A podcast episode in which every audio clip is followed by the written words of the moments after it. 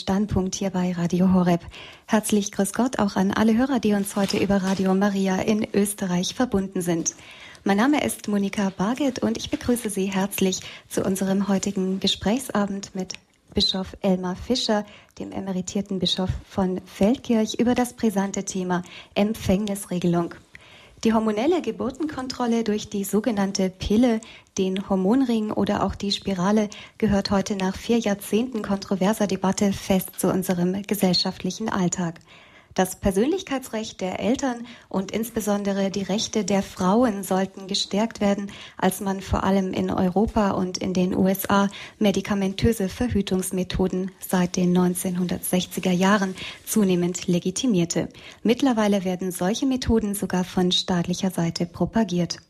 Kritiker unserer heutigen Verhütungsmentalität weisen allerdings darauf hin, dass seit den 1960ern unsere Geburtenrate längst unter das volkswirtschaftlich gesunde Maß gesunken ist.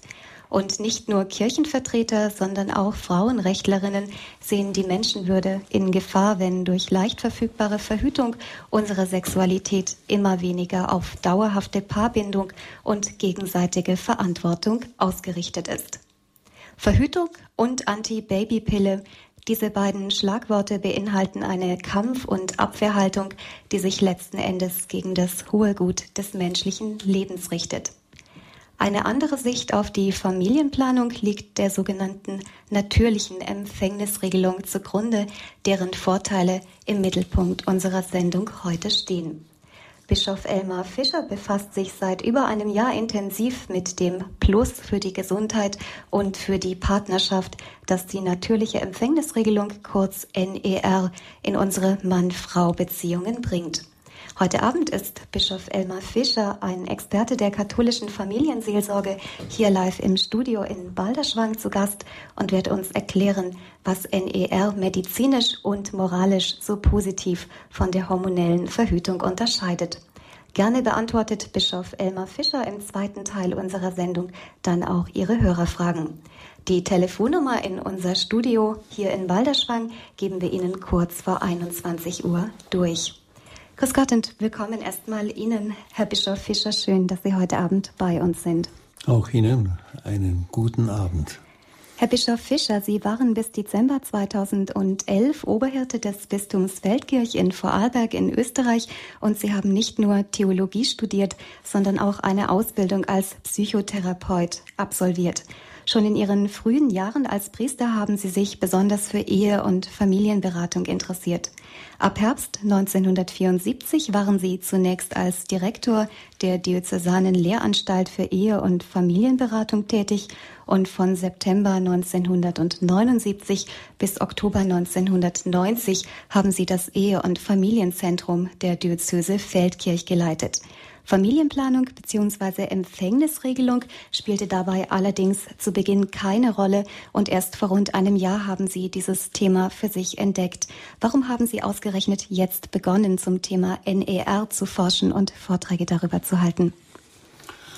Ein Grund war die Nachricht aus den USA, dass eine Wissenschaftlerin Wilson eine Untersuchung gemacht hat, die dann als Ergebnis gebracht hat, die Paare, die natürliche Empfängnisregelung praktizieren, haben eine Scheidungsziffer unter 5 Prozent. Sie haben statistisch gesehen durchschnittlich drei Kinder. Und was dann nicht diese Untersuchung sagt, sondern eine aus Heidelberg, eine über 20 Jahre durchgeführte begleitende Untersuchung in der Universitätsfrauenklinik, die erbracht hat, dass die Sicherheit dieser Vorgangsweise ebenso hoch ist wie die der Pille. Das waren so gute Nachrichten, dass ich, Nachrichten, dass ich gesagt habe, das kann fast nicht wahr sein. Das müssen wir in einer Kontrolluntersuchung überprüfen. Und das, da hat sich dann ein Ehepaar, Arzt-Ehepaar Romberg, bereit erklärt, diese Untersuchung mit dem Datenmaterial von Dr. Rötzer, das also aus Österreich, Deutschland, Schweiz, Italien äh, stammt, nachzuvollziehen und brachte dasselbe Ergebnis. Und da habe ich mir gedacht, das dürfen wir unseren Ehepaaren und überhaupt der Gesellschaft nicht vorenthalten. Ein weiteres, es hat mich interessiert, was ist denn das Schicksal der Enzyklika Humane Vitae? Ist die wirklich so zu verurteilen, wie das im Jahr 68 damals geschehen ist? Und dann äh, habe ich natürlich auch die und jene Nachricht über Pille und ihre Wirkung bekommen, wo ich mir, wo bei mir der Verdacht gekommen ist, ja, warum wird das nicht mehr gesagt? Das ist doch für die Frauen gesundheitsbedenklich und, wie es sich herausstellt, auch beziehungsbedenklich. Das sind alles Ergebnisse, die einer Veröffentlichung und einer intensiveren Untersuchung bedürfen. Und da ich 20 Jahre, wie es schon aufgeklungen ist, in der Ehepastoral tätig war, hatte ich mit äh, diesen Thematiken natürlich schon eine Beziehung und habe mir gedacht, na, wenn du in einem Jahr in Pension gehst, dann versuch noch etwas Sinnvolles zu tun. Und das war die Untersuchung, die sich dann aus sich selber immer mehr intensiviert hat, weil die Artikel, die Gespräche, die es da gegeben hat, die waren einfach so, dass ich mir gedacht habe, ja, das, das ist ja ganz, eine ganz wichtige Angelegenheit, die ja in das Leben der Paare sehr positiv eingreift und in das Leben der Gesellschaft auch. Wir haben viel zu wenige Geburten. Wir haben eine hohe Scheidungsziffer und da wären die Möglichkeiten, das positiv zugunsten der Gesellschaft und der Paare und der einzelnen Menschen zu beeinflussen. Das waren in Kürze gesagt meine Gründe. Über Ihre Ergebnisse für Vorarlberg werden wir dann später noch sprechen. Zunächst einmal ganz grundsätzlich, was ist denn natürliche Empfängnisregelung? Also ich bin natürlich kein Instruktor für natürliche Empfängnisregelung, aber die natürliche Regelung beachtet die fruchtbaren und unfruchtbaren Zeiten der Frau und der Mann stellt sich darauf ein und auf die Art und Weise, wenn das mit der nötigen Sachkenntnis gemacht wird und wenn vor allem beide damit einverstanden sind, dann kann auf die Art und Weise die Fruchtbarkeit sehr exakt geregelt werden. Sie haben eben schon Professor Dr. Josef Rötzer erwähnt, der ein ganz wichtiger Forscher, ein Vorreiter dieser Methode gewesen ist. Er hat über 300.000 Zyklen von Frauen ausgewertet, um auch eine der Pille vergleichbare Verlässlichkeit der Methode zu erzielen. In Ihrer Broschüre Erfahrung der Liebe haben Sie auch die Vorteile und den ganzheitlichen Denkhorizont von NER betont. Einige Vorteile von NER sind zusammengefasst eine positive Einstellung zum eigenen Körper, miteinander den biologischen Rhythmus der Frau entdecken, optimale Verlässlichkeit durch jahrzehntelange Forschung, keine Nebenwirkungen und auch passend für alle Frauenjahre. Welche Auswirkung hat das denn konkret für die Ehe, also für das emotionale Zusammenleben von Mann und Frau? Ich denke, diese positive Auswirkung, dass die Frau also nicht über die Pille wieder in eine sehr fragwürdige dienende Rolle hineingestellt wird und zur Verhüterin des Lebens wird und dann eben auch, wie das eben durch die Forschungen deutlich wird, manchmal auch zu Frühabtreibungen gedrängt wird über die Pille.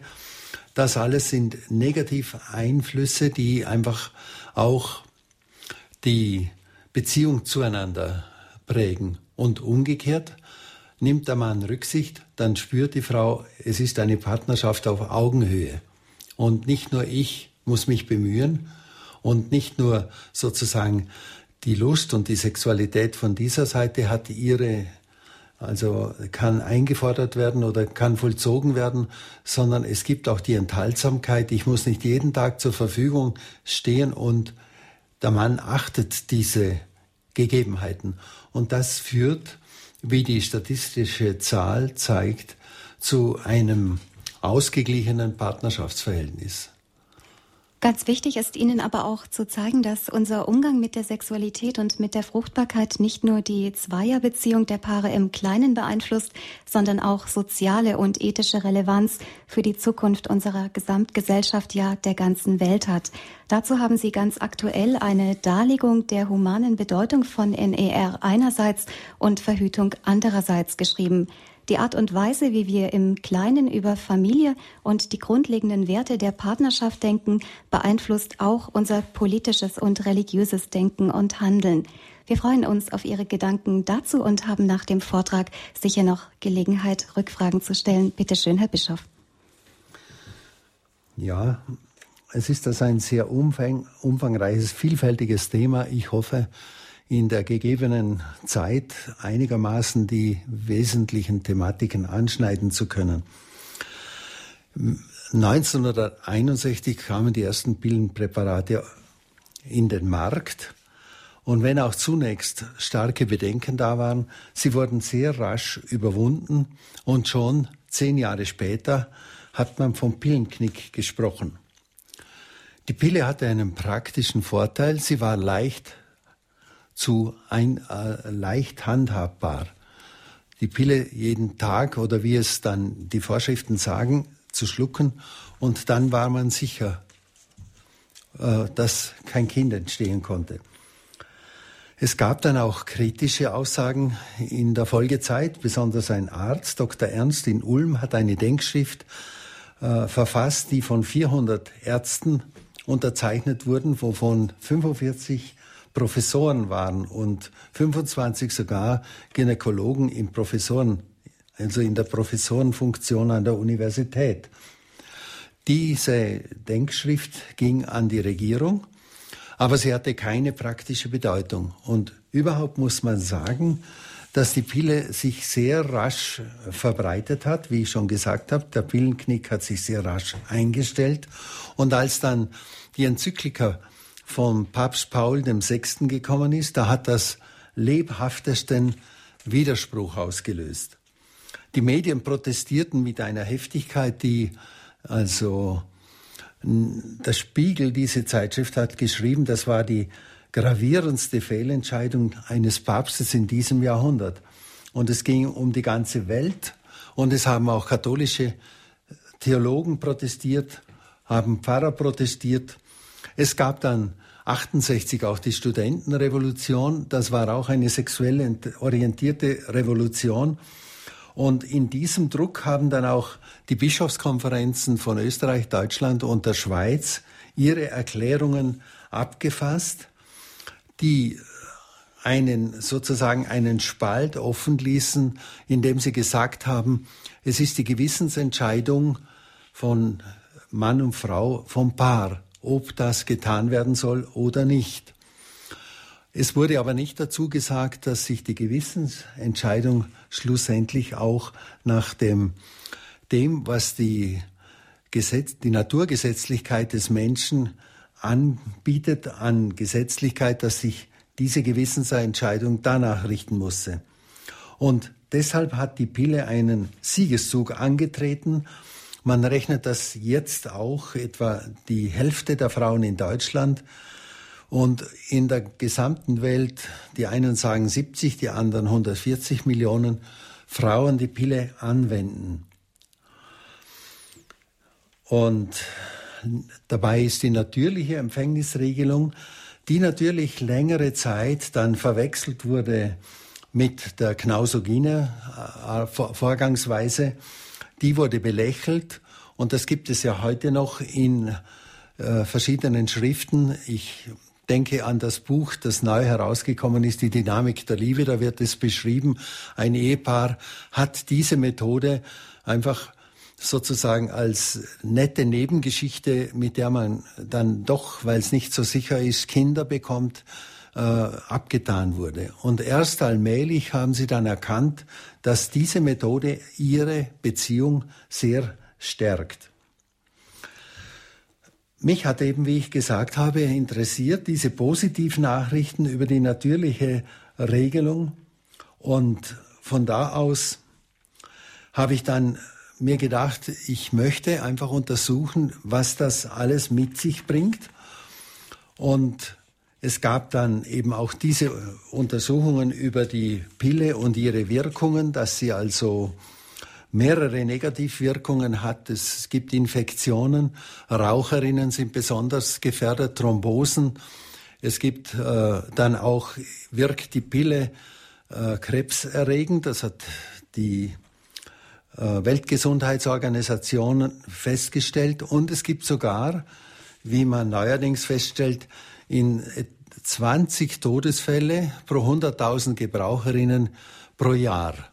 Das sind Negativfolgen, die medizinisch körperlich wirksam sind, aber es gibt auch die psychischen Folgen, nämlich dass durch das Hormon, das da sozusagen eine Dauerscheinschwangerschaft bewirkt, dass dieses Hormon auch die innere Psyche verändert, dass die Frauen in Depressionen geraten, dass sie ihre Libido verlieren, dass auf die Art und Weise auch die Selbstmordrate äh, gesteigert wird.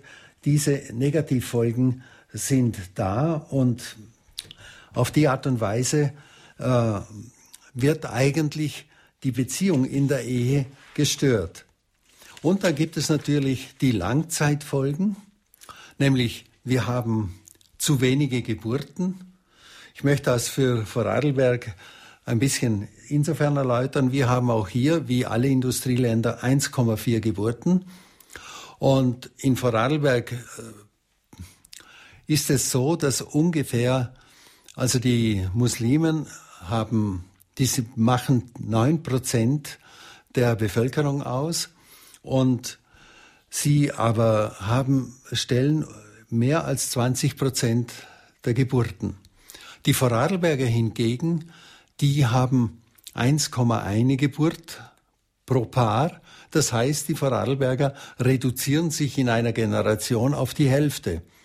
Und ich denke, davon spricht niemand. Aber die Vorarlberger insgesamt sollten sich überlegen, was das heißt, wenn sie sich selber einfach reduzieren. Dann ist eine Wirkung die sexuelle Revolution, die sich so still ist aber wenn ich das praktisch sage, kam ein Lehrer in, aus der Berufsschule zu mir und er sagt, er hat drei Mädchen, 15-Jährige in der Klasse, die bringt er nicht weg von der Antibabypille. Und eine Meldung hat mich fast schockiert. Ein, ein, Jung, ein Mann, der Sexualeinführung hält, sagt, da stoße ich auf ein Mädchen, mit dem, da geht die Mutter mit der 13-Jährigen zum Arzt und lässt ihr eine Depotspritze verabreichen. Und das ist ja meines Wissens auch gesundheitsgefährdend für dieses Mädchen. Und solche Vorkommnisse sagen ja, dass das Frühestalter des sexuellen Intimkontaktes auf 15 Jahre gesunken ist und wie vielfach das Sexualität einfach als Konsumgut gehandhabt wird. Der Philosoph Horkheimer hat ja gesagt, wir wir verzichten auf die erotische Liebe, das heißt der Anteil der Liebe, der im Warten können, der in, also Romeo und Julia ist da ja das klassische äh, Stück, das immer gebracht wird. Dieses Hoffen und dieses den menschlichen Wert erkennen, das geht sehr stark zurück, weil die Pille eine Freiheit und Freizügigkeit erlaubt, die eben die Beziehungen sehr oberflächlich werden lässt. Und es ist in dem Fall auch so, dass, äh, ja, dass die Eheschließungen sehr stark zurückgegangen sind. Ich habe mir das in Vorarlberg einmal angeschaut, wie das ist. Wenn wir ein bisschen ein paar Zahlen kurz äh, hören. 1990 gab es 80 Prozent der Vorarlberger waren Katholiken. 1810 haben standesamtliche Ehen geschlossen von möglichen, wenn man also die Gesamtzahl der Vorarlberger, die 30 Jahre zuvor geboren wurden, äh, dann nimmt, hätten 2600 Vorarlberger Eheschließungen stattfinden können. Es fanden also 1810 statt und 1327 äh, Ehen wurden kirchliche geschlossen. Das sind 73 Prozent von den standesamtlichen Eheschließungen. Wir sind also damals 80 Prozent Katholiken und 73 Prozent äh, der Eheschließungen wurden von Katholiken vorgenommen. Es war dann 2000 so, da wir, dass wir damals 60 Prozent Katholiken waren. Und es wurden 1227 standesamtliche Ehe geschlossen und 336, 386 kirchliche Eheschließungen. Und diese 386 ist überhaupt eine ganz fatal niedrige Zahl. Es sind nämlich nur 31 Prozent der standesamtlich geschlossenen Ehen sind kirchlich, Ehe, kirchliche Eheschließungen. Und es ist natürlich auch klar, dass die Demografen, also die Volks, äh, die die Volksentwicklung der Geburten äh, überprüfen, die sagen uns nur, verlässliche Beziehungen sind geeignet, Kinderzahlen zu halten und zu steigern. Und das hat praktisch ausgesetzt. Wenn wir dann noch die Zahl 2005 anschauen, da wurden von 2481 möglichen Ehen 1050 standesamtlich geschlossen und 403, das sind 38 Prozent von den Katholiken.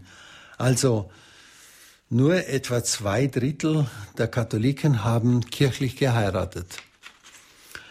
Und die letzte Zahl, die mir zur Verfügung steht, ist von 2008. Da sind wir auch, wie also die Jahre davor, etwa 60 Prozent Katholik Katholiken.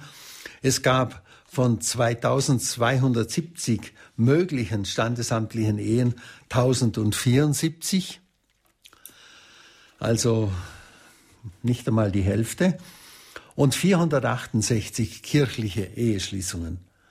Das sind 43 Prozent von den Standesamtlichen und von den 60 Prozent Katholiken haben 43 Prozent kirchlich geheiratet. Man sieht also da, dass die Ehen zurückgehen. Und ich habe eine ganz interessante Auskunft von einem Arzt gefunden, der schon eben 1964 eine, die Ulmer Denkschrift an die Regierung gesandt hat und seine Bedenken geäußert hat gegenüber der Pille. Und er schreibt 1988 nach einem ausführlichen Gespräch mit dem Moralprofessor Böckle, der zusammen mit 163 katholischen Theologen die Kölner Erklärung unterschrieben hat, da schreibt dieser damals noch Protestant, Dr. Ernst. Er schreibt, ein junger Mann, der die Antibabypille auf dem Nachttisch seiner Mutter sieht, der wird sie seiner Freundin nicht verweigern. Und das führt dazu, dass es mit der Zeit unmöglich wird, von vorehelicher Enthaltsamkeit zu sprechen. Und Wer die Sexualität zum reinen Konsumgut missbraucht, verliert automatisch seine Beziehung zu Gott. Er wird unfähig, Gottes Existenz zu erfahren und damit taub und blind gegenüber der ganzen biblischen Botschaft. Die Kirche wird keine Jugendgruppen mehr haben, in denen Keuschheit und Enthaltsamkeit Grundlagen der Gemeinschaft sind. Der Priesterberuf wird aussterben, die Orden werden keinen Nachwuchs mehr bekommen. Eine Kirche ohne Glauben und ohne Gehorsam gegen, und ohne Glauben und Gehorsam gegen die Gebote Gottes wird zur Sekte werden. Also eine ganz radikale Aussage, wie ich sie gelesen habe, haben wir gedacht, ja, kann das überhaupt wahr sein? Und ich habe mir eben die Entwicklung angeschaut, die sich abspielt und wir haben ja, wie ich vorhin schon gesagt habe, diesen Rückgang der kirchlichen Eheschließungen. Und ich entdecke das immer wieder und oft. Ich hatte gerade letzte Woche, habe ich mit einer Mutter gesprochen, die hat drei Kinder. Der erste ist, der eine ist, hat einen akademischen psychologischen Beruf und hat sich jetzt von seiner Freundin, die aus den Philippinen stammt, getrennt. Die zweite hat, ist das meines Wissens die dritte Beziehung und jetzt ist sie endlich schwanger und ist wieder glücklich. Aber von einer kirchlichen Eheschließung, da wird nicht daran gedacht. Die dritte ist eine meines Wissens Schulpsychologin und die hat vergangenen Sommer, hat mir die Mutter gesagt, kirchlich geheiratet. Also so geht das quer durch. man, wie, wie eben dieser Dr. Ernst schreibt, man denkt gar nicht mehr an das, was eigentlich Ehe und Sakrament und Liebe christlich gedacht in unser Leben hereinbringen will. Und das sind natürlich bedenkliche Entwicklungen, die wir uns schon sehr überlegen müssen. Wir haben ja auch das Problem mit den geistlichen Berufen. Und mir ist ja deutlich, wenn also in der Jugend nicht von Enthaltsamkeit und vor allem von Selbstüberwindung gesprochen werden kann, wenn das nicht mehr gelebt wird, dann ist ein Beruf, der äh, also der den Zölibat äh, will, der wird dann vorneweg eigentlich aus dem Berufsdenken ausgeschlossen. Und ähnlich ist es natürlich auch mit den Berufen im Ge also in den Ordensleuten. Gott sei Dank gibt es gelegentlich andere Entwicklungen, aber der große Trend geht meines Erachtens in diese Richtung. Und wir haben ja auch die Kirchenaustritte, die uns auch sagen, die Kirche ist nicht mehr interessant. Für mich war es bisher unmöglich, echte Gründe für die Austritte zu finden. Es sind äh, medial verbreitete, also die Missbrauchsgeschichte, die ja auch wieder ein Hinweis auf diese Entwicklungen ist, die da zustande gekommen ist durch die, also durch die Pille. Äh, das sind alles so Hinweise, die einfach in die Richtung zeigen, in die dieser Dr. Ernst gesprochen hat. Und ich denke, das ist eine der großen Schwierigkeiten in unserem, also in unserer Zeit, ob uns Selbstbeherrschung und das nicht nur im sexuellen Bereich gelingt. Und wir wohnen ja, wir leben ja in einer Wohlstandsgesellschaft und wir erleben eben vielerlei, das wir haben können Gestern hat mir jemand gesagt, es ist eigentlich nicht mehr so schön. Wir können alle Früchte zu jeder Zeit im Sommer und Winter konsumieren. Und man hat nicht mehr den Eindruck von dem, was ich jetzt konsumieren kann, es ist Sommer, es ist Herbst, es ist Frühling, sondern das ist alles das ganze Jahr hindurch. Und wir leben in einer solchen Freizügigkeitsgesellschaft. Und wenn ich überlege, wie könnte das sein, dass diese Entwicklung anders wird, dann würde ich meinen, wir sollten erstens einmal uns Gedanken machen über Enthaltsamkeit und über, nicht, die hat ja auch eine positive Bedeutung. Wenn heute so viele Ehescheidungen da sind und Trennungen von äh, Beziehungen, die einfach privat eingegangen sind, dann ist ja da der Wille, miteinander Schwierigkeiten durchzukämpfen. Und ich denke, es ist ja ganz normal, dass man in seinem Leben auch Schwierigkeiten zu überwinden hat. Im Beruf ist es ähnlich und wir müssen uns immer wieder qualifizieren.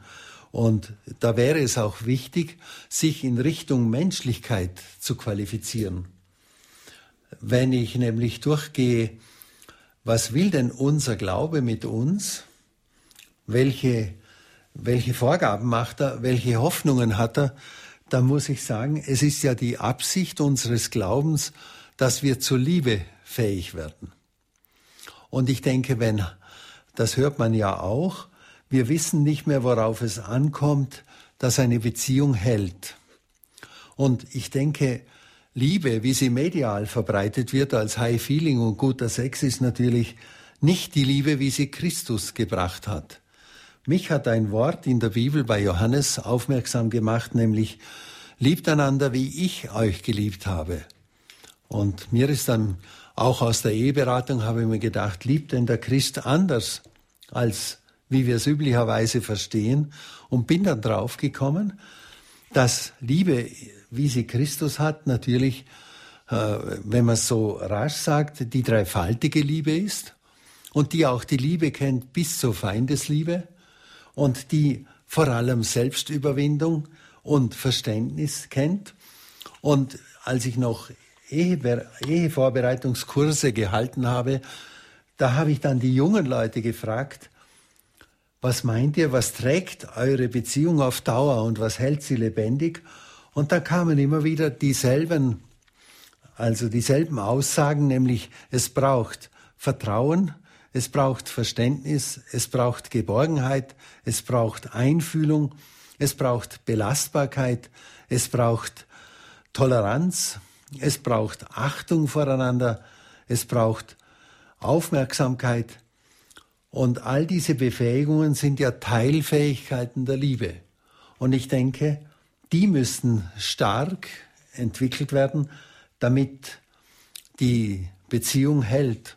Und wenn wir am vergangenen Sonntagen, am vergangenen Sonntag in der zweiten Lesung gehört haben, wir sollen unseren Leib nicht für die Unzucht gebrauchen, sondern bedenkt, ihr seid Tempel des Heiligen Geistes und damit ist ausgedrückt, der Leib soll sozusagen, das Geschehen mit dem Leib soll den Geist Christi zum Ausdruck bringen. Und das hieße in der Beziehung miteinander, äh, da wäre eben dass, dieser, dass die sexuelle Intimität aus der Haltung des Füreinander kommt und nicht einfach Konsum ist. Diese Denkweise, die die Pille insinuiert, führt deshalb meines Erachtens auch stark, äh, ist sie ein Fördermittel für die Scheidungen, weil da kommt das menschliche Denken, dass er eigentlich in seiner echtesten Weise und in der Ehe hofft man auf die echteste äh, Umgangsform miteinander, die auf Liebe ausgerichtet wird, die kommt da einfach zu kurz. Das sind so einige Anregungen, die mir gekommen sind und vielleicht das möchte ich in diesem Teil auch noch äh, deutlich herausstellen, wenn ich junge Leute frage, warum, wenn sie kirchlich heiraten, warum tut ihr das?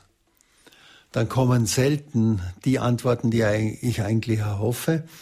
Aber es kommt ja, es ist ein gewisser Segen drauf und es hält dann und des Öfteren kommt noch, ja, die Mutter oder die Großmutter hat gesagt, das tut man doch nicht. Aber den Inhalt, was Sakrament ist, der ist mir deutlich geworden. Wir, es, also wir können nicht anders, als die, die Liebe auf die Art und Weise erleben, wie ich es vorhin aufgezählt habe, nämlich als Verständnis, Vertrauen, Geborgenheit, Feinfühligkeit, Aufmerksamkeit. Und das muss angeeignet werden. Und wenn ich diese Fragen an die jungen Leute, die kirchlich heiraten wollten, gestellt habe, dann im Anschluss daran habe ich sie gesagt, ja, tut die Kirche auch etwas für diese Befähigungen? Und im Nachdenken kamen sie dann schon, ja eigentlich klar, wir haben ja Gebote und da braucht es Ehrlichkeit und da heißt natürlich, du sollst den anderen lieben, nicht unterdrücken. Und äh, diese Gebote zeigen sich ja auch in diesen Verhaltensweisen.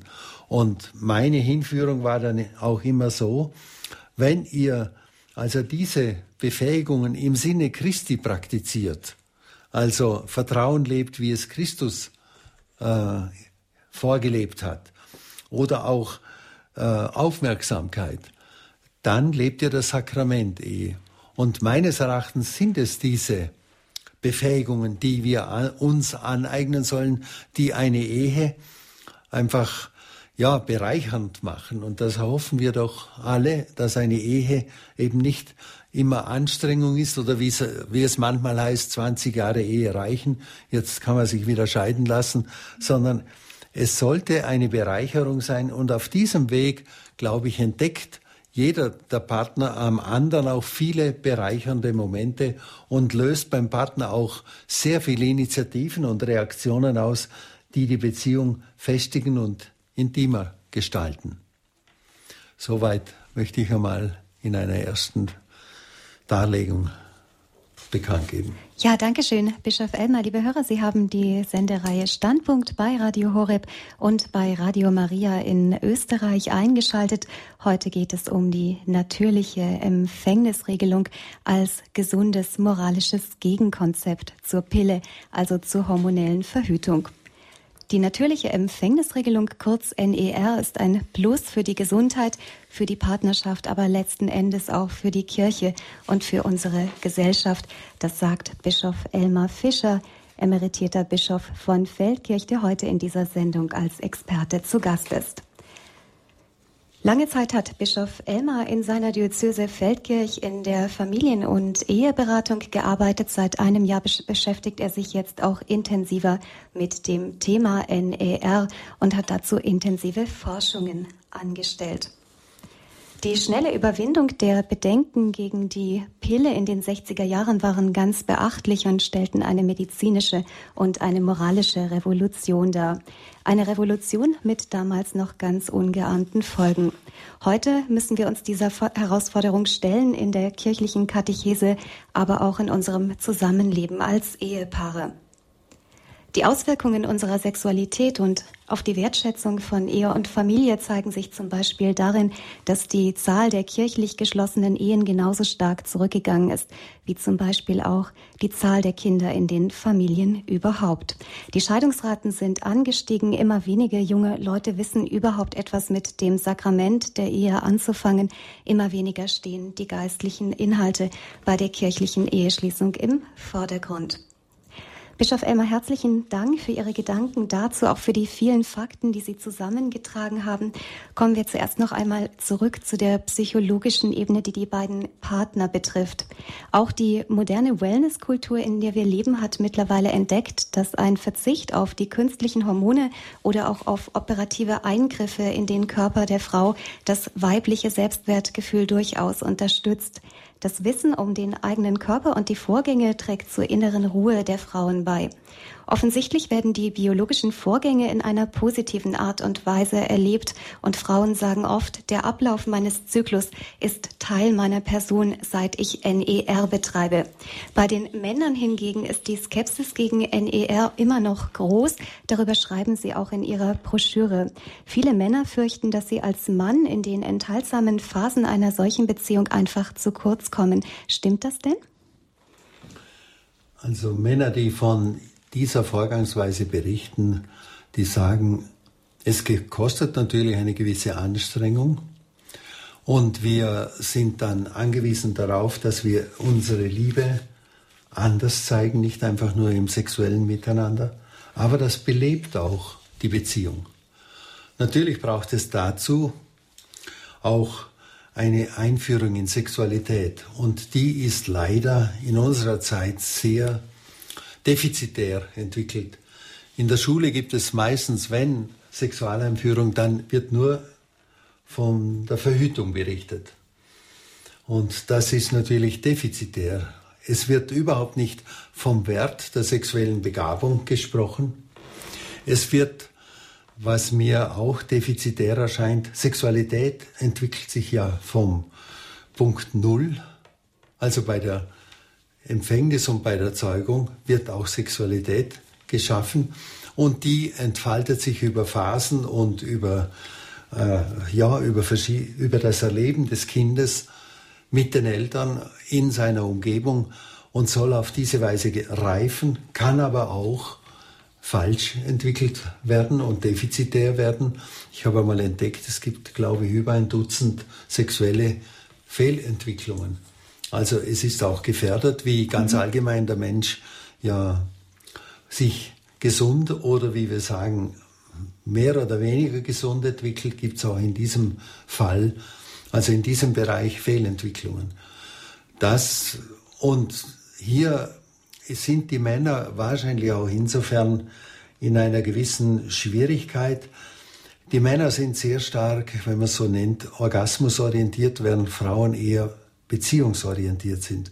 Und sie erhoffen sich von, davon eigentlich oft einmal alles. Ich kann mich an eine Frau erinnern, die mir mal gesagt hat, wissen Sie, das ist dann gar nicht angenehm als Frau, wenn wir eben miteinander beisammen waren und wenn der Höhepunkt da ist, dann dreht er sich um und schläft. Nicht, das ist kein Umgang. Und da ist natürlich ein Paar immer aufgerufen, Kultur zu entwickeln. Und das braucht Geduld, braucht guten Willen und darf nicht auf kurzem Weg somit einfach mit Ausdrücken abgehandelt werden, die äh, der Sache nicht entsprechen. Die Entwertung bedeuten oft von der Frau, für die Frau. Und da ist, glaube ich, schon ein Aufgabengebiet. Es gibt ja heute auch gute Literatur, nicht nur sexuell Defizitliteratur, die einem in dieser Hinsicht voranhelfen kann. Und ich denke, es wird keinem Mann schaden, wenn er auch da mal was liest. Ich hatte ja, ich habe ja 20 Jahre Eheberatung gemacht und musste mich da auch ausbilden. Ich habe zwölf Jahre 10 bis 18-Jährige äh, in der Erziehung mhm. äh, gehabt und es war einfach notwendig, mich mit den Thematiken, die die gebracht haben und die ich selber den jungen Leuten nahebringen wollte, mich auseinanderzusetzen. Und für mich war das einfach auch schon auch ein, äh, eine Entdeckung von vielen schönen Dingen, wenn natürlich auch als Zölibatärer habe ich auch die Aufgabe, mich in gesunder Weise beherrschen zu lernen. Das sind Aufgaben, die da anstehen und die auch dem Mann in der Ehe aufgetragen sind. Sie haben schon angedeutet, dass in unserer Gesellschaft Bildung, Fortbildung ein ganz wichtiger Wert ist, ironischerweise nur im Bereich Sexualität und Miteinander in der Ehe oft nicht. Sie haben gesagt, Qualifizierung brauchen wir nicht nur im Beruf, sondern auch in Richtung Menschlichkeit. Wenn man sich denn nun als Paar qualifizieren möchte und vielleicht auch Interesse hat, Texte der Kirche, offizielle Lehraussagen der Kirche nachzulesen über die Empfängnisregelung, welche Dokumente sind denn da besonders lesenswert? Ja, natürlich die primären Dokumente sind Humane Vitae und so, so, na, Familiaris Consortio von Papst Johannes Paul und das andere ist von Papst Paul. Aber es gibt dann sehr viele Literatur, wenn Sie das Buch, äh, sich entschließen, das Buch Dynamik der Liebe zu kaufen. Dort ist Literatur angegeben. Und in diesem Buch ist auch meine Untersuchung und dort sind dann auch weitere Quellen angegeben. Und natürlich jetzt, ich kann Ihnen nicht einzelne Artikel so detailliert aufzählen, aber dort finden Sie äh, Vorgaben in Menge. Für junge Leute würde ich also zum Beispiel empfehlen, äh, rein schamhaft keusch. Das ist ein, so ein dünnes, fast, ja, ein dünnes Zeitschrift, die ein Pater Winfried, der sehr viel mit jungen Leuten zu tun hat, verfasst hat. Das ist eine Einführung in das Denken, das natürliche Empfängnisregelung äh, in sich hat. Und dann gibt es auch von der Gabriele Kubi, die ja bekannte Autorin ist, dieses Only You.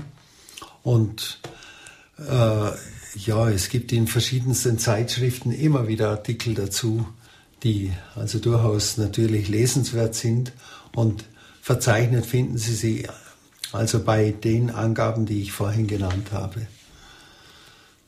Wir sind schon auf Humane Vitae zu sprechen gekommen. Für die säkularen Medien war die Veröffentlichung dieser Enzyklika, wie der Spiegel damals schrieb, das fatalste katholische Fehlurteil des 20. Jahrhunderts. Das Schreiben ist in der Tat auch nicht ganz leicht zu lesen und zu verstehen. Wie können wir es denn schaffen, dieses Schreiben den Menschen von heute näher zu bringen? Ich meine, es gibt ja sozusagen die Übersetzungen von Humane Vitae in dem Buch Die Dynamik der Liebe. Da wird das ganz praktisch erläutert, was dort in einer natürlich kirchlichen Sprache, nicht Papst Paul war eben ein Kirchenmann. Zu der Äußerung von Spiegel würde ich sagen, ich hoffe, dass Spiegel sich auch die Mühe machen könnte, das, was sie damals als Urteil geschrieben haben, zu überprüfen. Weil es stellt sich ja heraus, dass Papst Paul Gold richtig entschieden hat. Nicht würde nämlich, hätte er so entschieden, wie Spiegel damals gewollt hätte, dann würde heute jede Woche ein Artikel in einer der Zeitschriften natürlich auch im Spiegel stehen und sagen, ja, da ist eine Thrombose von einer Frau durch die Pille die die Pille genommen hat, geschehen. Da äh, hat sich ein Krebs entwickelt, da sogar ein Todesfall und alles hat der Papst genehmigt. Dann würde dann nicht also fein differenziert werden, sondern dann wäre der Papst für alles schuld. Ich muss sagen, ich bin so froh, dass er so entschieden hat, weil das für mich in der damaligen Welt, wenn man den Widerstand und Widerspruch so zusammensammelt, der in den Medien vorhanden war, der sich ja auch in diesen Erklärungen der Bischöfe geäußert hat, wenn man das sammelt, dann muss man staunen, welchen, welchen Intellekt und welche äh, Entschiedenheit der Papst realisiert hat. Und in der Langzeit hat sich herausgestellt, er hat das Richtige entschieden. Und es wäre jetzt, wären ja die Medien aufgerufen, sie werden es nicht schaffen, die Medien, also die säkularen Medien möchte ich sagen, nicht? Gibt ja andere auch.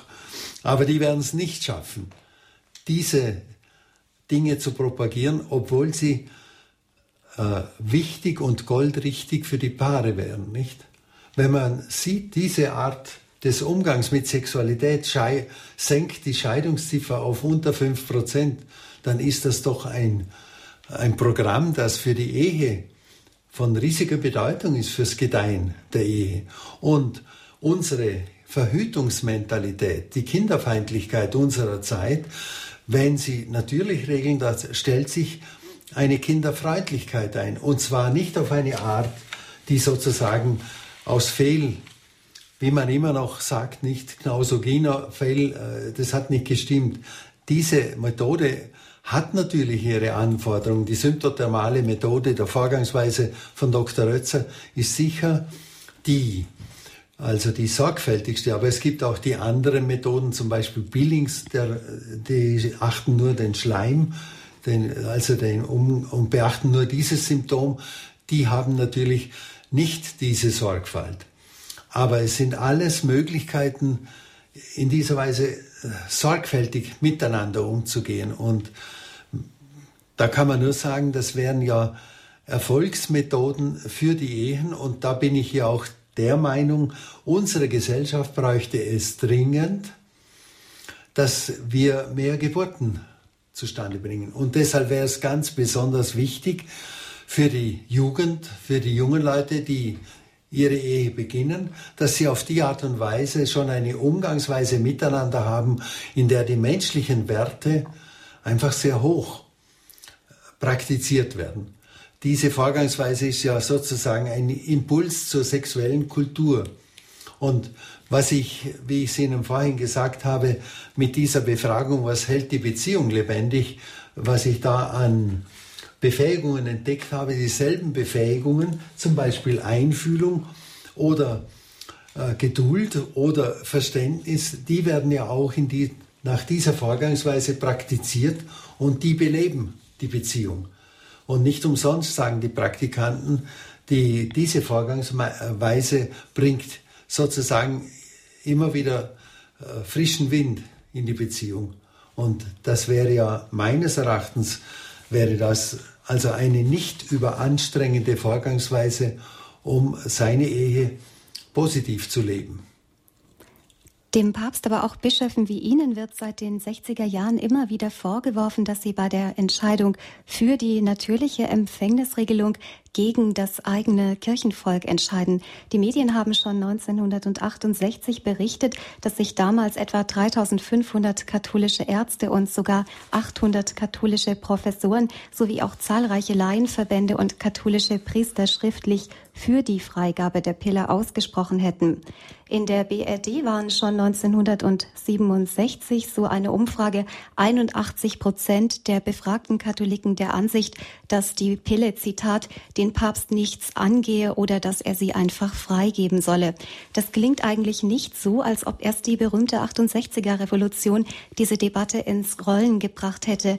Wie erklären Sie es sich denn, dass schon in der ersten Hälfte des 20. Jahrhunderts, als man gerade erst anfing, die Sexualhormone zu erforschen, auch religiösen Kreisen so viele Menschen Befürworter der Verhütungsmittel waren? Wenn ich es ganz einfach sage, das ist die anstrengungsärmste Methode und die hat ihre, das ist die anstrengungsärmste Methode und die hat natürlich sofort Befürworter. Aber was, woran wir heute überhaupt leiden, nicht? Der Papst spricht ja von der Diktatur des Relativismus. Und da wird oft so gedacht, was die Menge denkt, muss Wahrheit sein. Und Wahrheit kommt aber nicht durch Mehrheiten zustande, sondern die kommt durch Sachrichtigkeit zustande. Und ich denke, ich kann ja auch anführen, dass 400 Ärzte äh, gegen die Pille ihre Ulmer Denkschrift unterschrieben haben. Und das sind ja auch Leute, die was denken. Und ich muss nochmals sagen, damals war ja auch die Situation, dass das etwas Neues war, hormonelle Mittel, die, mit denen man das Leben steuern kann. Und die haben eine Faszination natürlich ausgelöst. Und die Medien waren ja da nicht kleinlich, das etwa also auf Sachrichtigkeit zu überprüfen. Nicht zum Beispiel, wenn man nur denkt, heute sind die Menschen denken alle grün, sagt man. Nicht Natürlichkeit. Aber täglich schlucken so und so viele Millionen Frauen in der Welt dieses Mittel, das ja auch noch ein riesiges Umweltproblem darstellt. Nämlich also dieses Hormon, das da verwendet wird, muss ja so erzeugt werden, dass es durch die Verdauung ins Gehirn kommen kann, um auszulösen, was man will. Und da gibt es eben dieses, wird so erzeugt, dass die, also das nennt man Ethinylestradiol, nennt sich dieses Mittel. Und das kann nicht abgebaut werden in den Kläranlagen. Und so schreibt, also so schreiben die Fachleute, das ist eines der stärksten hormonellen Gifte, das eine Verweiblichung der, äh, der Tiere im Wasser, also der Fische, bewirkt. Und man hat schon die, das getestet, dass also, wenn man gewisse, also kleine Seen äh, über die Kläranlage immer wieder mit diesem Mittel versorgt hat, dass die ausgestorben sind. Und über die Nahrungskette kommen ja, kommt dieses Ethinylestradiol auch in die, also in die menschliche Nahrung. Heute wird festgestellt, dass Männer zunehmend unfruchtbar werden. Man weiß nicht, ob das also der Grund ist, nur das ist ein noch nicht beachtetes Umweltproblem, das dadurch zustande kommt, dass also erstens einmal ein, also die, dieses, die Pille mit so vielen Nebenwirkungen nicht aus dem Handel gezogen wird und dass die Menschen, die alle grün denken, die Pille ohne weiteres täglich zu sich nehmen, nicht? Da liegen Widersprüche drin, äh, wo man also die Leute nur zum Denken anregen kann, wie widersprüchlich sie sind. Das war ja eine Entdeckung in den ganzen Untersuchungen, die man gar nicht laut sagen darf. Der Mensch lässt sich sogar gerne belügen, wenn es sein Vorteil ist. Ist eine schlimme Aussage, weiß ich. Aber wenn ich das, also wenn ich den Siegeszug der Pille, nicht? Es war ja von Anfang an bekannt, dass die Gesundheitsproblematiken hoch sein können, nicht? Mhm. Aber sie hat sich trotzdem durchgesetzt. Und es ist natürlich die Pille auch ein Problem für die Volksgesundheit und für die Krankenkassen. Nicht, die müssen ja bezahlen, wenn jemand mit Thrombose eingeliefert wird, mit Krebs eingeliefert wird und die dann wieder äh, gesund äh, kuriert werden sollen. Diese Dinge, da setzt das Sorgfaltsdenken ziemlich deutlich aus. Nicht? Der Fortschrittsglaube der Nachkriegsgeneration ist nicht nur in der Medizin deutlich abgeflaut, auch in anderen Bereichen der Gesellschaft hat man gemerkt, dass kurzfristige Entscheidungen in, auf lange Sicht nicht getragen haben, dass man vieles auch zurücknehmen musste und bereut hat.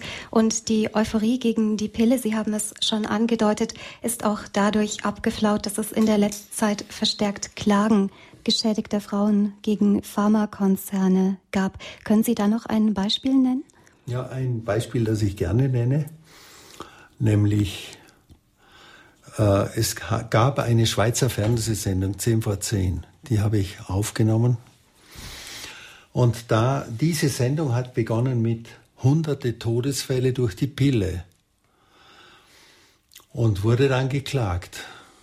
Da wurde ein Pillenpräparat besonders besprochen und Bayer hat dieses, also hat diese Sendung äh, geklagt. Und in der Schweiz, also im Pharmaland Schweiz, ist diese Klage bis zum Höchstgericht gegangen. Und das Höchstgericht hat entschieden, die Sendung kann weitergebracht werden, weil sie korrekt ist. Hunderte Todesfälle ist eine Feststellung aus den USA. Ich habe schon gesagt, wir hier rechnen mit 20 pro 100.000 Gebraucherinnen. Aber das gibt in Summe, wenn mehrere Millionen die Pille gebrauchen, gibt das diese Zahl der Todesfälle nicht. Und das sind Realitäten, die da sind. Und es ist nur zu hoffen, wenn Sie sagen, dass äh, die Kritik einsetzt, dann würde ich das, bin ich ganz froh, weil es, es geht ja um Gesundheit und auch ums Wohlbefinden in der Ehe. Äh, und da kann man nur begrüßen, wenn das kritische Denken sich so entwickelt. Jeder Todesfall, der durch die Pille entsteht, durch hormonelle Verhütungsmittel, ist einer zu viel. Auf die Todesfälle, die entstehen durch Frühabtreibung, können wir vielleicht nach unserer Musikpause dann noch zu sprechen kommen. Liebe Hörer, es ist jetzt kurz vor 21 Uhr. Sie hören die Sendung Standpunkt bei Radio Horeb und bei Radio Maria in Österreich. Unser Gast heute Abend ist Bischof Elmar Fischer, emeritierter Bischof von Feldkirch, der sich heute mit uns über das Thema Empfängnisregelung unterhält. Hormonelle Empfängnisregelung ist bei uns mittlerweile üblich, weit verbreitet, allgemein gesellschaftlich akzeptiert, aber es gibt auch Risiken. Und die beste Nachricht ist, es gibt eine Alternative. Die natürliche Empfängnisregelung NER ist ein Plus für die Gesundheit, ein Plus für die Partnerschaft und ein Plus für unsere Gesellschaft. Das sagt Bischof Elmar Fischer. Wenn Sie, liebe Hörer, uns Fragen dazu stellen wollen, eigene Erfahrungen haben mit NER, dann können Sie uns jetzt auch anrufen und sich in diese Sendung einbringen. Die Telefonnummer ist aus Deutschland 089 517 008 008 oder von außerhalb Deutschlands 0049 89 517 008 008. Noch einmal die Telefonnummer von außerhalb Deutschlands 0049 89 517 008 008. Von allen Hörern, die uns in München auf der UKW-Frequenz 92.4 zuhören, dürften wir uns jetzt schon verabschieden. Für Sie endet die Sendezeit von Radio Horeb um 21 Uhr. Wenn Sie ein DAB-Gerät haben, dann können Sie uns über Digitalradio natürlich weiter zuhören und Sie haben auch Gelegenheit, weiterhin anzurufen. Für alle Hörer von Radio Maria in Österreich und Radio Horeb im Kabelsatelliten DAB Plus und Internetprogramm geht es dann um 21 Uhr weiter mit Standpunkt und Bischof Elmar Fischer zum Thema Empfängnisregelung.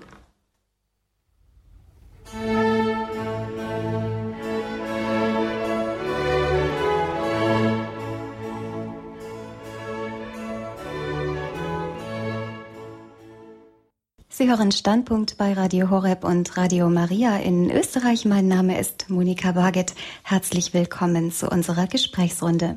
Unser Gast im Studio in Balderschwang ist heute Abend Bischof Elmar Fischer, emeritierter Bischof von Feldkirch und wir sprechen über das Thema Empfängnisregelung. Seit den 60er Jahren ist das immer wieder ein brisantes Thema, das die Medien beschäftigt, aber natürlich auch die kirchliche Katechese. Gründe für und gegen die hormonelle Verhütung haben wir im ersten Teil dieser Sendung schon besprochen und vor allen Dingen möchten wir uns auch über die Vorteile der natürlichen Empfängnisregelung kurz NER austauschen, die nicht nur für Mann und Frau in einer Beziehung Vorteile bringt, sondern langfristig auch für die Kultur, die Gesellschaft und die Kirche. Liebe Hörer, Sie haben Gelegenheit anzurufen und Fragen zu stellen an Bischof Elmar Fischer oder gerne auch eigene Beiträge zu bringen über ihre Erfahrungen mit Familienplanung und Empfängnisregelung. Unsere Telefonnummer ist 089 517 008 008 aus Deutschland oder aus dem Ausland 0049 89 517 008 008. Unsere erste Hörerin ruft uns aus Österreich an. Grüß Gott und willkommen. Ja, grüß Gott. Äh, ich wollte mich einfach bedanken für die äh, ermutigenden Worte von Herrn Bischof und wollte einfach noch von meiner Erfahrung sagen, ich bin ähm, ja schon länger wie 25 Jahre in der Jugendpastoral auch tätig und habe halt versucht, auch in diesem Anliegen äh, mit den jungen Leuten äh, zu äh, arbeiten, halt sie ähm, der Lehre der Kirche halt äh, zu vermitteln und auch dieses diesen Wert der Reinheit halt vor der Ehe und auch äh, habe dann zusammengearbeitet mit Mitarbeitern aus der NER. Gruppe und äh, die sind halt wirklich dann auch gut auf die Ehe vorbereitet worden. Und ich konnte schon diesen Zusammenhang auch immer wieder sehen, äh, wo sich wirklich ein Mensch in diesem Anliegen auch bemüht, dass, dass sich das wirklich positiv für die Beziehungen und für den Glauben halt auswirkt. Ja. Haben Sie die Arbeit in der Familienberatung ehrenamtlich gemacht oder waren Sie da fest angestellt? Ah, teils, teils, ja. Mhm. Das ist ja nicht selbstverständlich, nicht? Ja. Wie hat dann die Jugend, ich weiß nicht, man hört dann, sie ist eigentlich dankbar, wenn sie eine, wie man so sagt, vernünftige Einführung in die Sexualität und in den Umgang miteinander bekommt und auch den Sinn dafür bekommt, äh, was der Verzicht vor der Ehe für, also für Werte bringt. Ja, vor allem, ich habe dann wirklich im Nachhinein oft diese positiven Feedbacks, weil ich sie halt schon mit Mühe und Not durch die Sturm- und Drangjahre durchbegleitet habe und wie sie dann wirklich verheiratet waren und eh haben sie sich wirklich oft bedankt und einfach das zu schätzen gewusst, äh, dass sie jetzt wirklich ein gutes Fundament halt haben, ja. Ich hoffe, das hören viele andere auch noch. Ja, Danke. das eine fällt mir auch noch ein. Äh, in Österreich ist das auch jetzt recht gut aufgebaut, diese Teenstar-Kurse. Weiß jetzt, sagt Ihnen das was? Ja, das sagt mir was. Wir hatten in Vorarlberg auch Kurse und es gibt mhm in Vorarlberg auch diese Teenstar-Ausbildung. Mhm. Ich weiß nur nicht im Moment, wie aktiv oder wie aktuell das im Moment ist, aber äh, gegeben genau, hat es das. Eher für die jüngere Zielgruppe, so zwischen ja. 11 und 14, aber das ist auch schon sehr gut eigentlich, ja. Doch, das sind gute Vorbereitungen, ja. Mhm, mh. Na, prima, das, mhm. die Dinge führen hin. Man muss natürlich etwas tun, damit man in Bereich Sexualität auch eine Bildung erlangt. Da ist heutzutage leider die Möglichkeit oft zu gering. Es gibt zwar Literatur dafür, aber leider ist oft im schulischen Bereich nur die Aufklärung über Verhütungsmittel. Bis dahin reicht's und das ist keine echte äh, Sexualeinführung. Echte Sexualeinführung lernt die sexuelle Befähigung als eine Befähigung, die natürlich Selbstbeherrschung verlangt, damit sie in Liebe gelebt werden kann und damit sie auch äh, entsprechend äh, den, der Lebenssituation richtig gelebt werden kann. Nicht, das mhm. ist ja auch, ich bin ja als Bischof und natürlich als Priester zum Zölibat verpflichtet. Das hat natürlich, braucht seine Anstrengung, aber das hat auch seine wirklichen Werte, die man dann erfährt, wenn man es praktiziert, dass da einem einfach auf der einen Seite schon eine Selbstbeherrschung auferlegt wird, aber andererseits viele Möglichkeiten eröffnet werden. Ich denke, ich habe ja über 20 Jahre in der Eheberatung gearbeitet als Zölibatärer und es war nie so, dass ich da Schwierigkeiten hatte, mit den Menschen zu reden. Natürlich muss man ausgebildet sein, aber es war auch bereichernd. Mhm, mh. Und danke für Ihre Tätigkeit. Ja, danke ja. für den Anruf. Auf Wiederhören. Bitte schön. Bischof Elmar, bei Teamstar handelt es sich ja um eine ökumenische Initiative. Auch ja. Freikirchen, Pfingstgemeinden, evangelisch-lutherische Gemeinden sind an dieser Ausbildung beteiligt. Es wird, glaube ich, in den Kursen auch nicht direkt über Gott und die Kirche gesprochen, aber das Menschenbild, das zugrunde liegt, ist eindeutig christlich. Soviel ich weiß, ist es das nicht. Wir haben sie auch in Vorarlberg äh, als ökumenische Einrichtung, aber also wenn Sexualität, das ist mir was Wichtiges, dass Sexualität nicht einfach konsumistisch gedacht vermittelt wird. Und da glaube ich, ist Dienst auf dem Weg, der also richtig ist. Auch wenn jetzt, ich meine im Ökumenischen, es muss nicht immer von Gott geredet werden, damit das Menschenbild richtig dargelegt wird. Und in, im Bereich Sexualität geht es nun einmal eben um diesen sehr leiblichen Bereich. Und wenn man, also mir ist immer wichtig, den jungen Leuten aufzuzeigen, welche Bedeutung die Selbstbeherrschung für die Liebe hat. Damit ich Liebe leben kann, muss ich ja auch meine Fähigkeiten so, wie man so sagt, im Griff haben, dass ich auch also mit meinen Bedürfnissen zurückstehen kann, wenn es die Situation verlangt. Und das ist in Sach im Bereich Sexualität sehr wichtig. Der Name Teenstar klingt auch modern und jugendlich angemessen für die Altersgruppe, an die es sich richtet.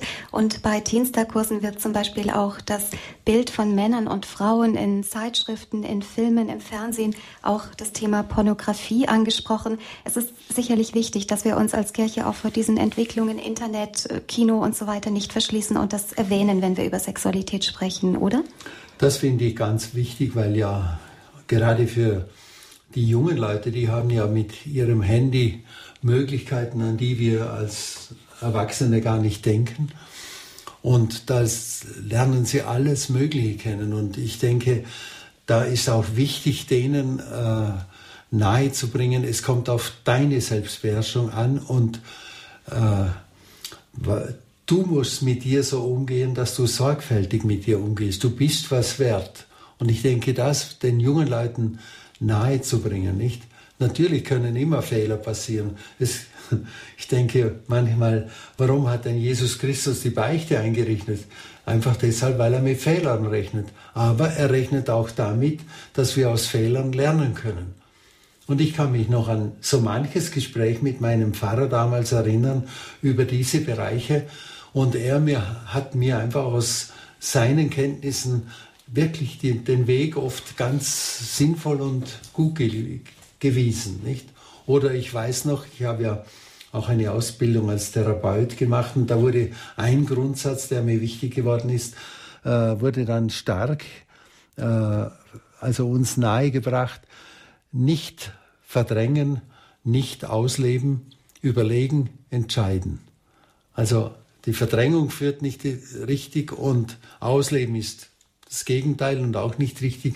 Aber ich muss überlegen und dann mit Entschiedenheit vorgehen. Und das äh, hilft natürlich im Bereich Sexualität immer wieder, weil ja da das Gefühl eine große Rolle spielt.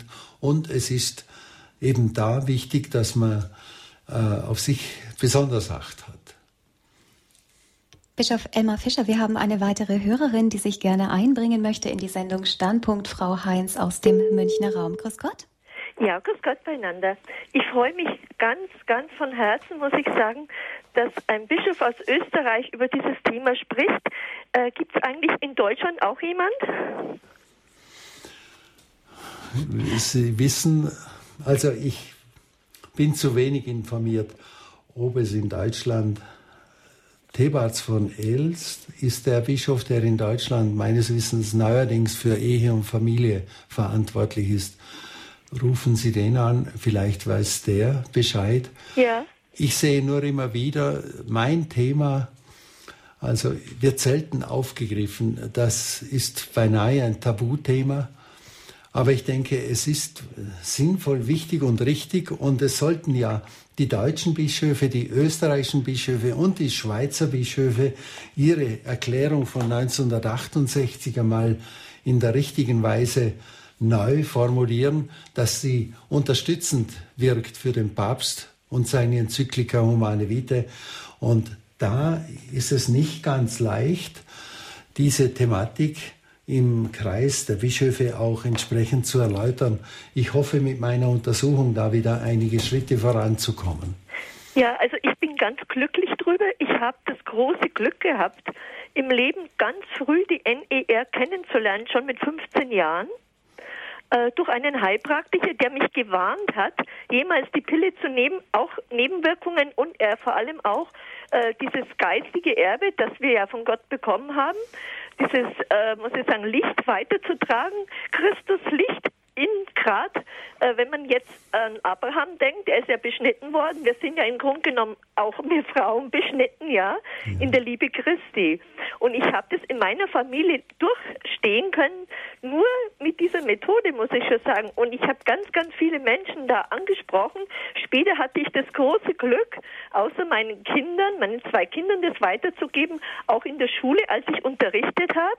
Ich habe das einfach den jungen Menschen gesagt. Ich habe ein Mädchen Mädchen ausgebildet für den Kindergarten und die waren alle glücklich. Die haben gesagt, endlich haben wir eine Möglichkeit, das nicht mit Pille zu machen, sondern auf ganz natürlichen Weg. Und so danke ich Ihnen, Herr Bischof. Sie sind ein echter Seelsorger, ein echter Hirte, ein Licht bei uns. Äh, sowas müsste es bei uns in Deutschland auch geben. Ich danke Ihnen ganz von Herzen. Gott segne Sie. Danke sehr. Dankeschön für den Anruf. Ja. Ja, Thebats van Els ist Bischof von Limburg. Sie können sich aber natürlich auch immer in Ihrer eigenen Diözese an die Diözesanstelle für Ehe und Familie wenden. Soweit ich weiß, gibt es in allen deutschen Diözesen dort auch Kurse in NAR. Also Informationen und Kurse gibt es auf jeden Fall. Ob es in der letzten Zeit ein Hirtenwort eines deutschen Bischofs über Familienplanung gab, weiß ich nicht. Das ist mir auch nicht bekannt. Es gibt sozusagen von Zeit zu Zeit einfach aus der Wichtigkeit der Familie heraus immer wieder Hirtenworte der Bischöfe zum Thema Familie in der einen und anderen Weise. Aber ich muss, möchte Ihnen noch wirklich danken für Ihre Tätigkeit, die Sie da ausgesprochen haben. Und Sie sehen, wie anregend natürliche Regelung wirkt. In der Familie haben Sie es durchgestanden. Und wissen Sie, die Dinge, die uns Gott gibt, die kosten schon ein bisschen Anstrengung. Nicht auch die natürliche Regelung kostet die Anstrengung, dass man miteinander also sich beherrscht in gewissen Zeiten, um dann aber auf der anderen Seite auch äh, die, also den Vollzug der Sexualität umso inhaltsreicher äh, zu erleben und äh, eben zu, auch zu gestalten. Danke für Ihre Tätigkeit. Ich hoffe, viele andere werden das auch dann, was sie von Ihnen erfahren haben, auch weitergegeben haben.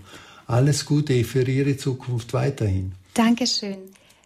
Weitere Hörer melden sich bei uns in der Sendung. Herr Natterer aus Bleichach. Grüß Gott. Grüß Gott, guten Abend, guten Abend, Herr Vater Bischof. Ich hätte Sie haben vorher angeschnitten, die Verhütungsmentalität in unserem Sexualunterricht. Wir haben in München einen Kreis, Maria Goretti Kreis heißt es, wo der enorm auf das hinweist, was man da an den Schulen macht. Ich habe es vor kurzem einen Jahresempfang in Kempten im Allgäu auch den Kultusminister was in die Hände gedrückt, ist da vielleicht in Vorarlberg, in dem Durchhand, die Volkspartei hat ja die Mehrheit da in Vorarlberg, ist da auf diesem Gebiet da was zum Erwarten, dass man einfach sagt, ja, so kann das noch nicht weitergeben. Äh, Bekannter von mir, wo lange in einer großen Gymnasium, wo Rektor war und die Rektor war hat gesagt, die kommen mir nicht ins Haus, wenn man da weiß, was die Pro Familia von sich gibt und so weiter und wo meines Erachtens reine Jugendverführung ist. Sehen Sie da irgendwie einen Lichtblick? Ich habe noch keine Antwort vom bayerischen Kultusminister Dr. Spenle erhalten. Ich bin gespannt, was da für Antwort kommt. Also, es gibt bei uns in Österreich leider, pro, oh, Entschuldigung, Gott sei Dank, Pro Familia nicht und von daher auch diese Initiativen nicht.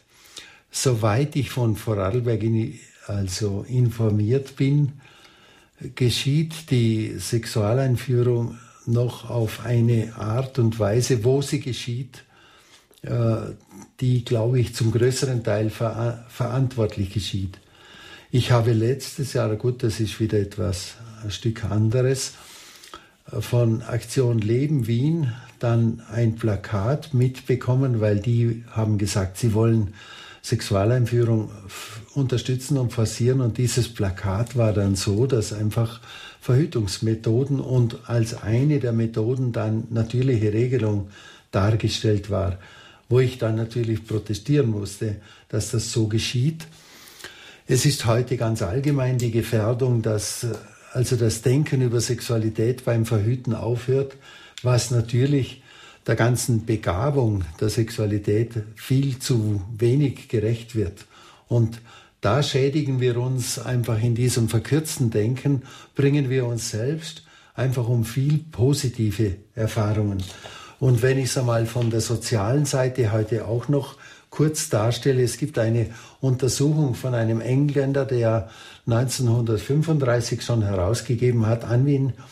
Der hat 80 Völkerschaften untersucht, wie das wie der Zusammenhang ist mit Sexual Sexualität und Kultur und hat bei allen 80 Völkerschaften entdeckt, wo Sexualität restriktiv gehandhabt wurde, also kein sexuelle, äh, kein Sexu Sexualität vor der Ehe, da ist die Kultur in einer Generation so gestiegen, dass dieses Volk einfach als Kulturvolk angesprochen werden konnte. Und wo das in die andere Richtung ging, da war innerhalb einer, einer Generation das Absinken auf ein niedriges kulturelles Niveau der Fall. Und es wurde dem dann auch die Frage gestellt, ja, kann man heutzutage bei den äh, Völkern, die also äh, ein hohes Niveau haben, schulisch und so weiter, kann man da nicht beides haben. Und er sagt, das kann sich höchstens eine Generation lang halten, dass nämlich die Kultur mit sexueller Freiheit ein Stück weit zu kombinieren ist. Aber länger als eine Generation ist das durchaus nicht möglich. Und ich denke, da gibt es auch Stoff zum Nachdenken für uns. Ich glaube, wir sind auf der Abwärtsentwicklung, wenn wir die sexuelle, sexuelle Freiheit, die es bei uns, wie die da so ja, gelebt wird, wenn wir sehen, wie die wirkt.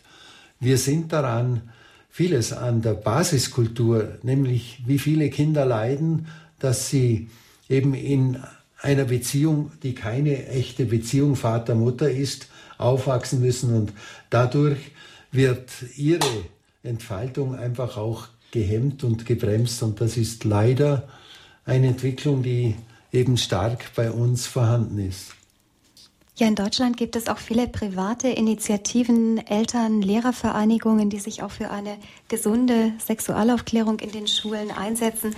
Vielleicht kann Herr Natterer dort auch noch weitere Informationen bekommen oder auch eine Unterschriftenliste mit unterschreiben. Kürzlich hat sich auch der Bischof von Chur, Bischof Dr. Vitus Wonder, in der Schweiz sehr klar zur Sexualaufklärung in den Schulen geäußert und dort auch Wesentliches geleistet durch seine klare, dezidierte Meinung. Unsere nächste Anruferin ist Frau Körner aus dem Bistum Erfurt. Grüß Gott. Grüß Gott, Herr Bischof. Ich möchte mich recht herzlich bedanken für Ihre Aussagen. Und das, was Sie gesagt haben, kann ich nur bestätigen. Ich habe 1981 mit meinem Mann eine Ausbildung ähm, für die natürliche Familienberatung gemacht. Das wurde damals in Westdeutschland damals noch unterstützt durch die WHO und die Ausbildung lief einen Tag, vier, vierwöchentlich bei uns dann in Berlin. Dafür waren wir eigentlich sehr dankbar und am Ende stand dann die Frage, wollen Sie das alles für sich behalten oder weitergeben? Und wir sind dann in die Beratertätigkeit eingestiegen. Und unsere Erfahrungen sind eigentlich, dass es für die Frau, und das habe ich selbst an meinen eigenen Körperabläufen gemerkt, dass es schön war, sich selbst kennenzulernen, dass man merkte, wann man fruchtbar und unfruchtbar ist. Und ich muss sagen, auch unsere Sexualität und unser Eheleben gemeinsam ähm, hat sich dadurch eigentlich bereichert. Und auch die Enthaltsamkeit in dieser Phase, muss ich sagen, man hat sich anders miteinander beschäftigt. Wir haben uns über viele Themen unterhalten. Und ähm, was ich auch unterstreichen möchte, ist, mit der natürlichen Familienplanung kann man eine Schwangerschaft anstreben. Wie Sie vorhin gesagt haben, es wird heute nur über Verhütung gesprochen, dass man keine Kinder möchte oder nur ein Kind möchte. Aber wir haben auch viele Paare beraten, die einen Kinderwunsch hatten. Und die haben immer gestaunt, was überhaupt in ihrem Körper abgelaufen ist. Und das Zweite, nach, wir haben auch Paare beraten, die die Pille abgesetzt haben und die Frauen haben uns dann immer bestätigt, wir fühlen uns ja in unserer Sexualität viel freier. Wir sind nicht mehr so gehemmt, wie wir vorher gewesen sind. Also diese hormonelle Beeinflussung durch diese Pille hat auch auf die Frau eine große Wirkungsweise gehabt. Und die waren hinterher immer sehr dankbar, diese Freiheit, sich als Frau auch akzeptieren zu können, weiterzuleben. Das kann ich also nur unterstreichen. Dankeschön, Frau Körner. Und in Deutschland kann ich sagen, bei uns hier in unserem Gebiet sind sehr viele ausgebildet worden in der natürlichen Familienplanung. Und wir haben auch in Leipzig ein Zentrum für natürliche Familienplanung. Und dort sind auch in diesem Gebiet sehr viele Berater tätig. Und für die Schulen kann ich sagen, dass diese MSM-Ausbildung, das ist bestimmt auch bekannt, durch die Frau Dr. Reit Paula ins Leben gerufen wurde in Deutschland und in vielen Schulklassen, fünfte Klassen, sechste Klassen, besonders in Bayern sehr verbreitet, aber auch im Bistum Erfurt haben wir da eigentlich sehr gute Erfahrungen mitgemacht, wenn wir mit den Mädchen und mit den Jungen über ihre Körperabläufe sprechen. Ich denke, das zahlt sich für später, hoffe ich, auf alle Fälle mal aus. Ganz wichtig sind auf alle Fälle die Informationen an Kinder und Jugendliche weiterzugeben. Frau Körner, habe ich das richtig verstanden, dass Sie nicht bei der Kirche den NER-Kurs gemacht haben, sondern bei der Weltgesundheitsorganisation? Die hat das damals in der Bundesrepublik unterstützt und heute ist die Trägerschaft für die natürliche Familienplanung sind die Malteser. Das geht von den Maltesern in Köln aus. Und MSM ist auch eine Initiative der Malteser? Nein, das ist eine Initiative, das ist schon von der Kirche unterstützt. Das ist die Frau Dr. Reit Paula in München, die hat auch ein Buch darüber rausgebracht. Und das ist eigentlich auch sehr verbreitet schon. Und MSM soll das, heißen? Ähm, Mädchen für Mädchen. Und dasselbe gibt es auch für Jungs. Also sie werden nur über ihre, was heißt nur, sie werden über, über ihre Körperabläufe informiert, so in dem Alter fünfte, sechste Klasse. Ich habe das selber auch schon mitgemacht. Ich habe auch die Ausbildung für die MFM-Ausbildung. Das ist ein ganz tolles Projekt. Und ich muss sagen, die Eltern, besonders die Mütter, sind uns immer sehr dankbar dafür. Aber wir beziehen die Mütter auch ein. Dass sie also wichtig, es ist ganz wichtig, dass sie merken, was passiert mit meinem Kind in der Schule. Was wird dort unterrichtet, damit wir gemeinsam auch ins Gespräch kommen. Dankeschön, Frau Körner. Sehr wichtig, dass Sie auch gesagt haben, Schwangerschaften sollte man auch anstreben dürfen. Die Freiheit in der Beziehung wächst eigentlich gerade erst durch NER. Es ist keine Einschränkung. Auf, auf keinen Fall. Und wir haben heute sehr viele Beratungen, wo man also die Schwangerschaft auch anstrebt, den Kinderwunsch anstrebt, weil gerade vorher durch die Pille viele Hormonabläufe so durcheinander gekommen sind, dass auch ärztlicherseits manchmal gesagt wird, sie können keine Kinder bekommen. Und durch diese eigene Beobachtung der Temperatur, der Körpertemperatur und des Zervixschleims merken die dann plötzlich, wir haben ja einen ganz normalen Zyklus und wir können ja auch schwanger werden. Und das ist ganz, ganz wichtig, die Paare dort in dieser Richtung auch zu stärken. Und da bin ich Ihnen sehr dankbar, dass Sie das erwähnt haben, weil ja die künstliche Seite sehr viel kostet und wie ich höre, nicht erfolgreicher ist wie eben diese natürliche Vorgangsweise, wo eine Frau eben sich selber kennenlernt, ihre sozusagen Feinabläufe kennenlernt und auf die Art und Weise aufmerksam, aufmerksamer wird auf ihre Fruchtbarkeit. Richtig. Mhm. Danke für Ihre Tätigkeit. Gut, und danke auch für Ihren Vortrag, war ganz toll. Auf Wiederhören, Frau Körner. Wiederhören. Ja, liebe Hörer, wenn Sie sich näher über das Projekt Mädchen für Mädchen informieren wollen, dann können Sie im Internet auf die Seite www.mfm-projekt.de klicken. Meine Kollegin hat mir das gerade hier eingestellt. Dankeschön. Dort finden Sie weitere Informationen. Bischof Emma, eben gerade im Gespräch mit Frau Körner kam auch noch mal zum Tragen, wie wichtig Ausbildung, langjährige Erfahrung, ähm, Zusammenarbeit zwischen Lehrern und Eltern dafür ist, dass Kinder wirklich in der Sexualität wachsen und reifen können und dass vor allen Dingen auch die ähm, NER richtig und vernünftig angewendet werden kann. Nun legt das in gewisser Weise auch den Vorwurf nahe, dass NER eigentlich genauso wie die hormonelle Verhütung ein Privileg der begüterten und entwickelten Staaten dieser Welt ist. Nur die Reichen können sich die teuren hormonellen Verhütungsmittel letztendlich leisten, kinderreiche, arme Familien eigentlich nicht. Aber bei diesen Familien fehlt es oft auch an Bildung, an der nötigen Hygiene und an der Sorgfalt. Können eigentlich Familien in Afrika, die wirklich von Hungersnöten bedroht sind, NER genauso anwenden wie Familien in Deutschland? Ich habe von Mutter Teresa einmal einen Artikel gelesen, dass sie in Indien, in, dort wo sie tätig war, da wurde die Sterilisation äh, von, der, von der Regierung abgesagt, weil sie solche Erfolge hatte, dass die Kinderzahlen, da geht es ja nicht um Absenkung der Kinderzahl auf 1 minus, sondern auf 3 oder 2, dass sie da so erfolgreich war und dass ihre Schwestern das auch auf die Art und Weise weiter praktizieren. Es ist mir leider nicht gelungen, da diesen Artikel wieder genau eben äh, hereinzuholen. Aber das würde ja heißen, dass es, äh, sie hat ja das den äh, Frauen und den Ehepaaren so nahegebracht, dass es also dass ohne finanziellen Aufwand die Kinderzahlen gesenkt werden konnten. Und daran liegt's nicht.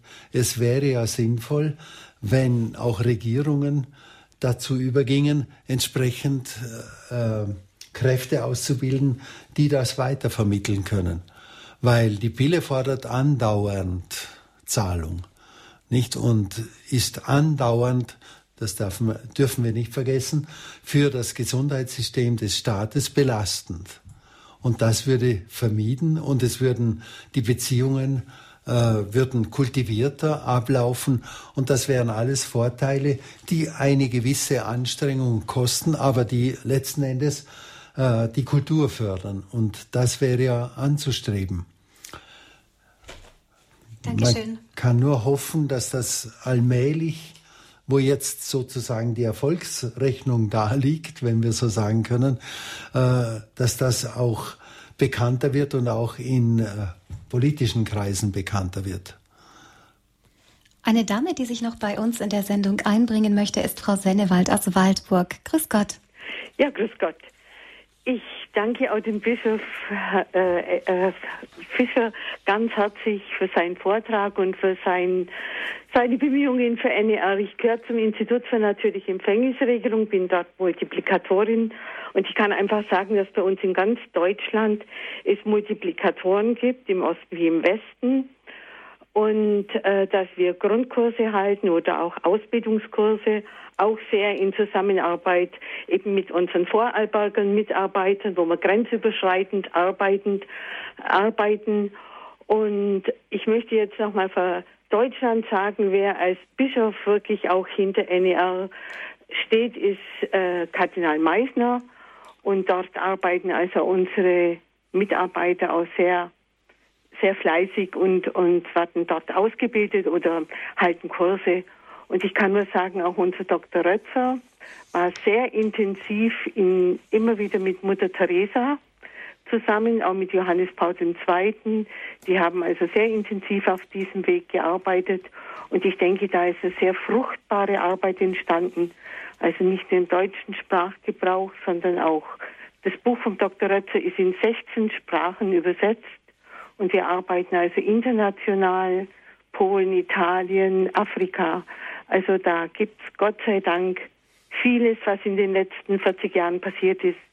Aber ich danke Ihnen als Bischof ähm, und auch dem Radio Horeb, dass es sich immer wieder diesem Thema annimmt, weil das ist uns ein ganz, ganz großes Anliegen, dass die Menschen um NER wissen, um die natürliche Empfängnisregelung und um diese große Bereicherung wirklich in der Beziehung zwischen Mann und Frau und eben auch für die Familie.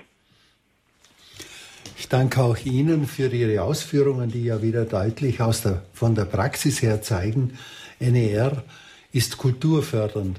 Und wir können nur hoffen, Sie haben schon viel Arbeit geleistet und es wird, wie wir heute Abend auch erfreulicherweise zur Kenntnis nehmen können, an vielen Orten mit NER gearbeitet. Und ich denke, das ist einfach die Hoffnung auch fürs ganze Volk, weil wir dürfen nicht auf dieser Geburtenzahl einfach resignieren und sagen, so ist es, sondern es geht darum, die Geburtenzahl wieder zu erhöhen, die Beziehungen verlässlicher zu machen und haltbarer zu machen. Es geht da letzten Endes auch um ein erfreuliches Leben und es geht auch darum, dass aus diesem Verhalten heraus die Menschen verstehen, das ist ja sozusagen eine der höchsten Formen menschlicher Beteiligung ja, an der Tätig.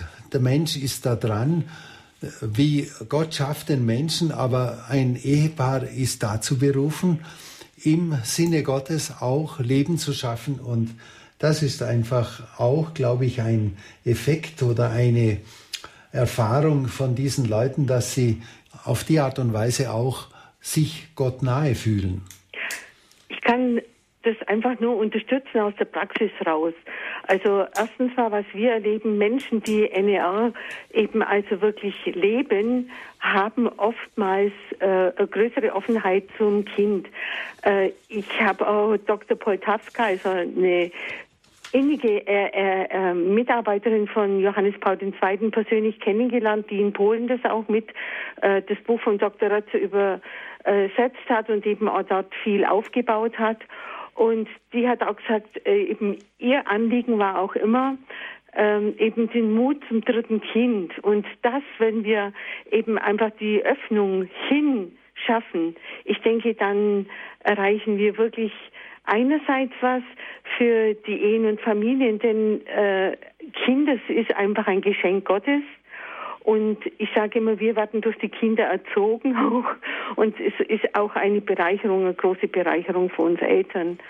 Und das, glaube ich, äh, ist, gilt zu fördern und zu ermutigen und ich denke, was, wenn ich auch noch mit einbringen möchte, einfach auch im Radio Horeb sehr bekannt, eben äh, Christa Mewis, die ja auch in dieser Hinsicht also auch die Familien so unterstützt. Und ich glaube, da müssen wir uns ergänzen und eben ermutigen, das Ja zum Kind und ja, eben auch Ja zur natürlichen Empfängnisregelung, weil es eben die Liebe fördert.